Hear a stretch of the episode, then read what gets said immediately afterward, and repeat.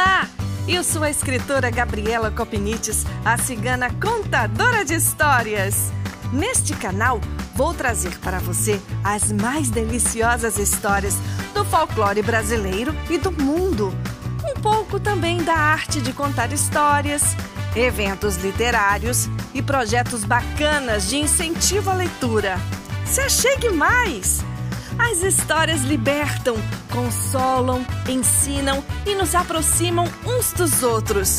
Espero você no podcast da Cigana Contadora de Histórias.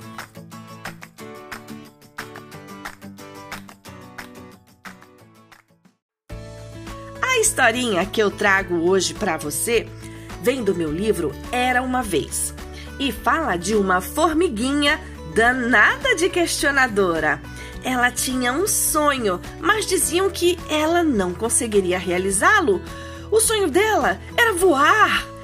E ela pensava: puxa vida, por que é que eu não posso voar? Todo mundo dizia: ah, porque você é uma formiga e é uma formiga operária. Tem que fazer o que as outras formigas operárias fazem.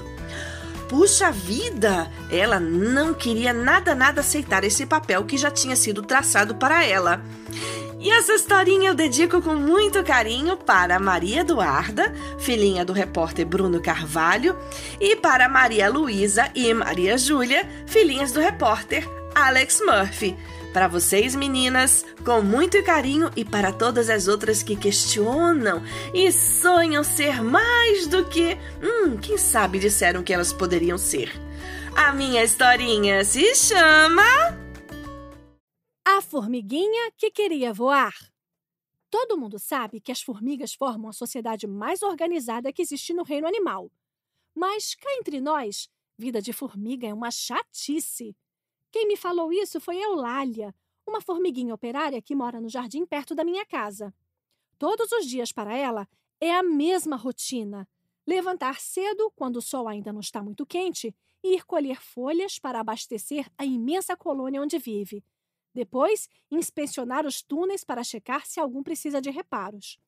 Esse é o trabalho das formigas operárias. No formigueiro nada muda, a não ser as estações lá fora. Ela queria aprender a voar, que nem as borboletas, os louvadeus, as libélulas, ou mesmo como suas primas, as tanajuras. A formiga rainha já tinha voado quando era moça, mas parece que tinha sido uma experiência única. Agora, ela ficava só comandando o formigueiro, organizando o trabalho ordeiro das operárias e das guerreiras, e tendo bebês e mais bebês. Ah, como eu queria poder voar! suspirou Eulália, vendo a bonita dança das borboletas voejando por entre as flores. Ei, e por que eu não posso voar? perguntou indignada. Horas, e quem já viu uma formiga voando? Quem respondeu foi Chico Caramujo, que estava passando por ali. Mas, Chico, as tanajuras voam. Eulália contestou. As tanajuras, minha cara, não você, uma simples formiga de jardim. Mas eu quero voar. Eulália bateu o pé com teimosia. Epa! Voar! Quem disse que quer voar? Era Júlio Gafanhoto, que se intrometia na conversa. Eu, respondeu Eulália. Ah, você. Você? Uma formiga de jardim! Júlio riu. Nunca vi isso! Pois era exatamente isso que eu estava dizendo a ela, falou Chico Caramujo. Pois eu acho que vocês são dois chatos de galocha. Eulália respondeu aborrecida. Chico e Júlio riram. Está bem. Se quer mesmo aprender a voar, há alguém que pode lhe ajudar, contou o gafanhoto. Eulália ficou interessada. Chico balançou a cabeça. Se está falando daquele Matusquela do Paulo Besouro, esqueça aconselhou Caramujo. Ele pode até ser meio pancada das ideias, concordou Júlio Gafanhoto, mas é danado de sabido e já inventou um monte de coisas legais. Geringonças malucas que só acabaram em acidentes, contrapôs Chico Caramujo. Ah, agora me lembro! Foi você que levou o maior tombo da história do nosso jardim! Ah, quando cismou de pular de asa delta de cima da fonte! Júlio riu.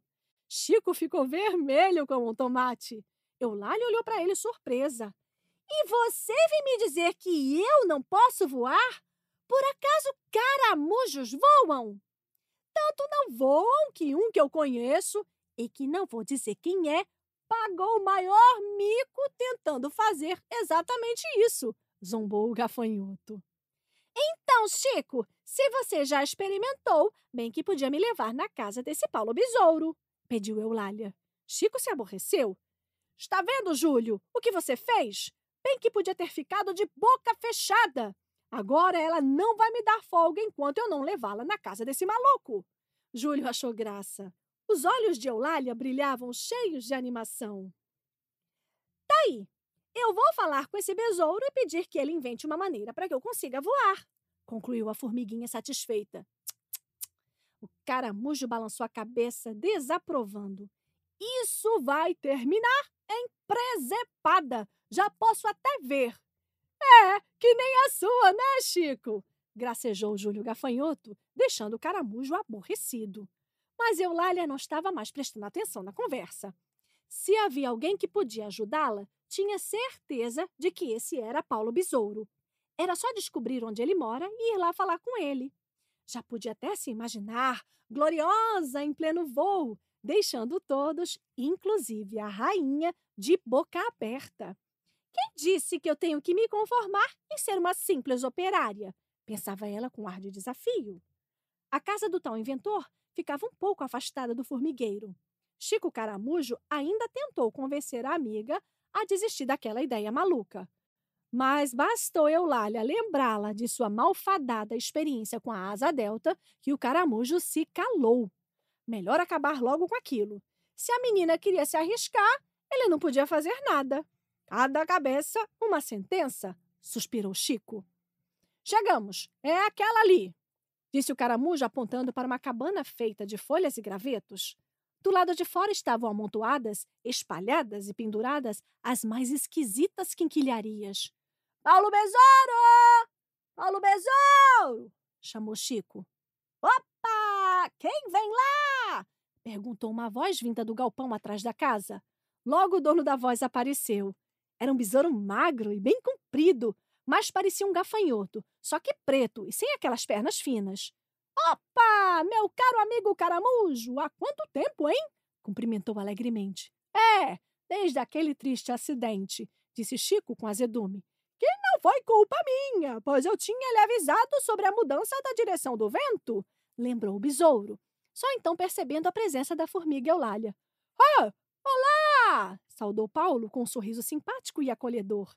Eulália sorriu de volta. Chico fez apresentações. Paulo Besouro, esta é a minha amiga Eulália Formiga. Eulália, este é o inventor mais maluco do jardim inteiro. Que satisfação, senhorita! O besouro fez um engraçado salamaleque. Maluco, nem tanto. Gosto de vencer desafios, de ir além dos limites. Sempre me questiono. E por que não? É assim que crio a maior parte do que ele chama de geringonças malucas. Eulália bateu palmas. Pois é de uma das suas geringonças. Ah, desculpe, invenções de que preciso. O besouro ficou interessado. Quero voar! declarou a formiga. Chico abanou a cabeça. Que teimosia! Uma maluca com uma ideia maluca e um inventor maluco. Aquilo ia dar em uma rematada maluquice e das boas. Voar?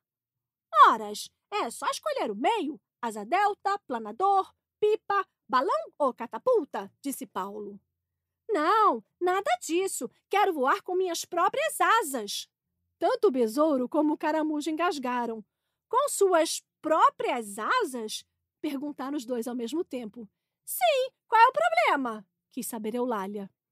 Nenhum, minha cara, só que ninguém ainda inventou uma coisa dessas. Bem, claro, na antiguidade houve um antecessor meu, Dédalo, que criou para Ícaro, seu filho, umas asas feitas com penas de aves grudadas com cera. Mas o tolo voou para muito perto do sol que acabou derretendo a cera, fazendo Ícaro levar um baita tombo lá de cima, se esborrachando todo no chão.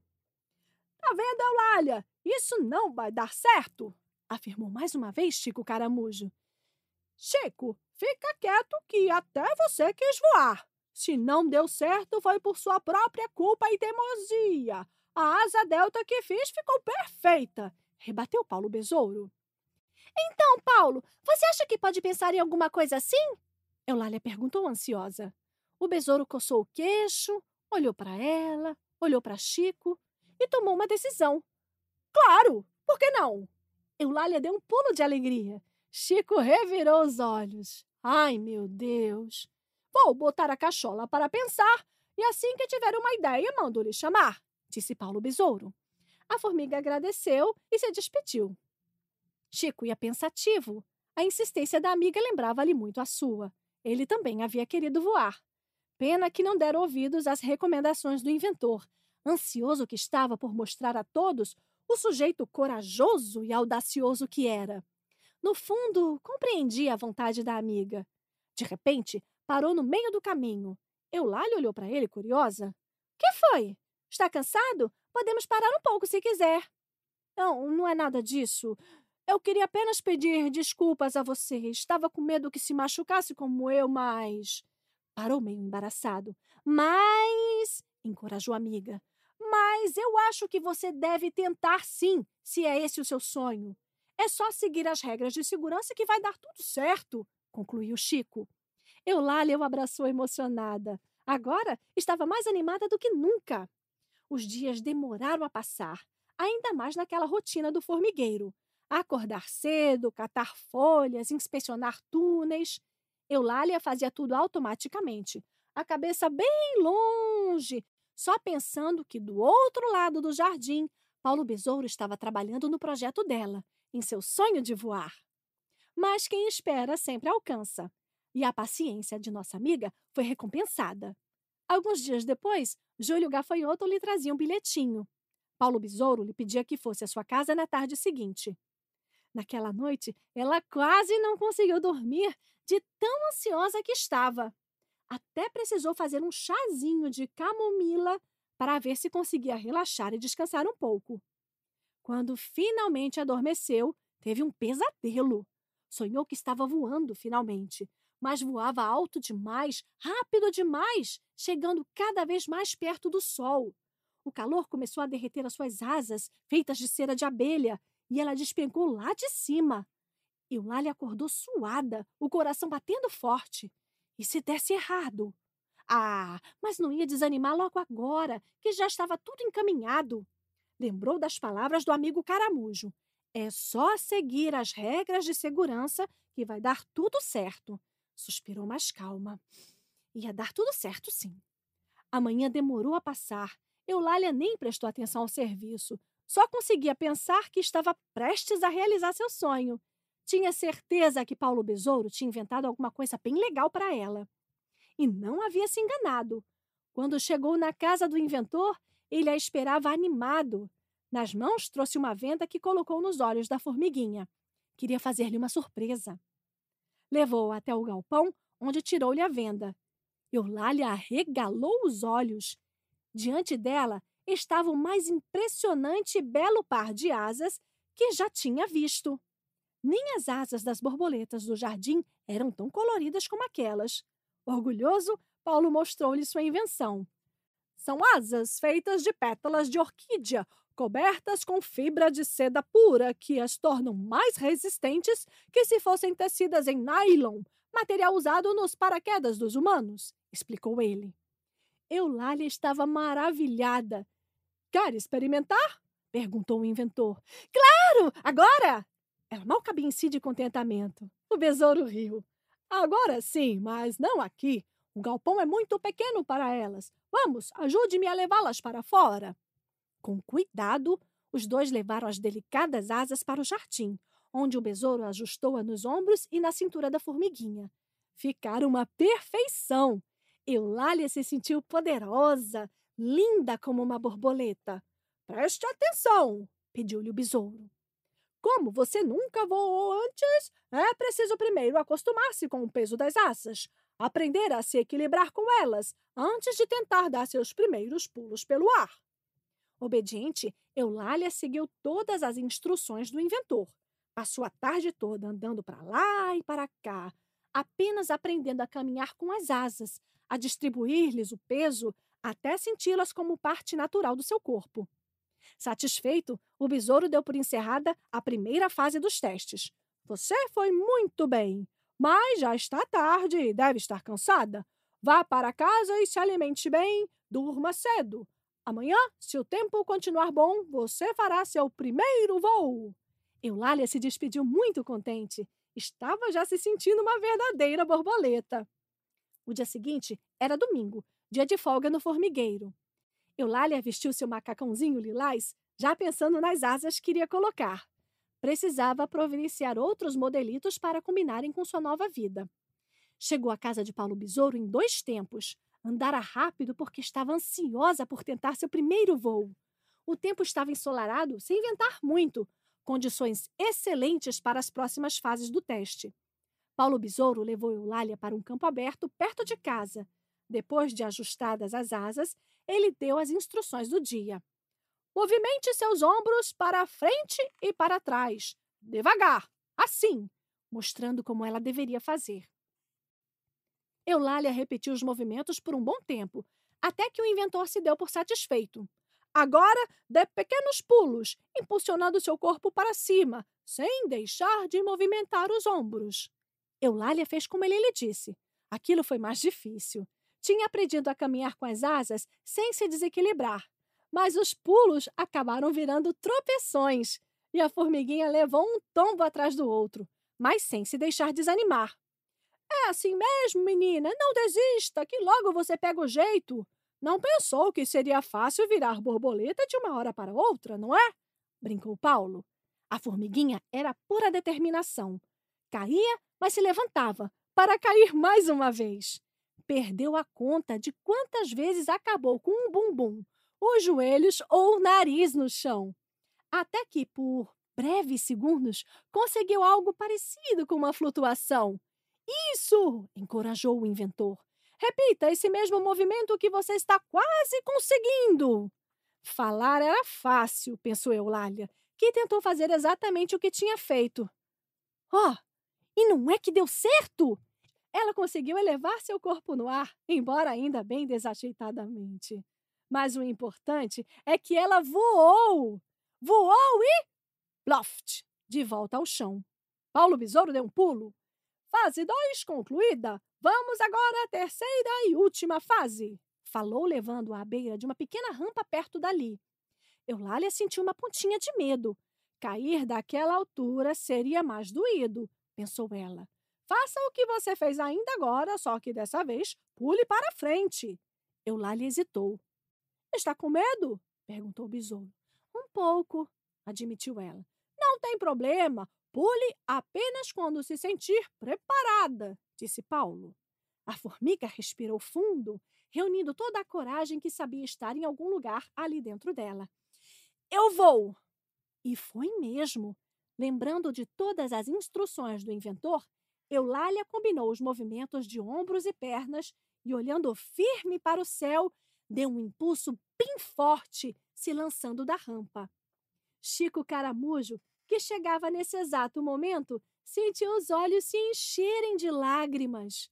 Com o coração explodindo de orgulho, contemplava bem à sua frente, lá no alto, o gracioso voo de uma nova borboleta, vestida de lilás, com asas feitas de pétalas de orquídea. Espero que você tenha gostado desta história tanto quanto eu. Até uma próxima! Um beijo grande da cigana contadora de histórias!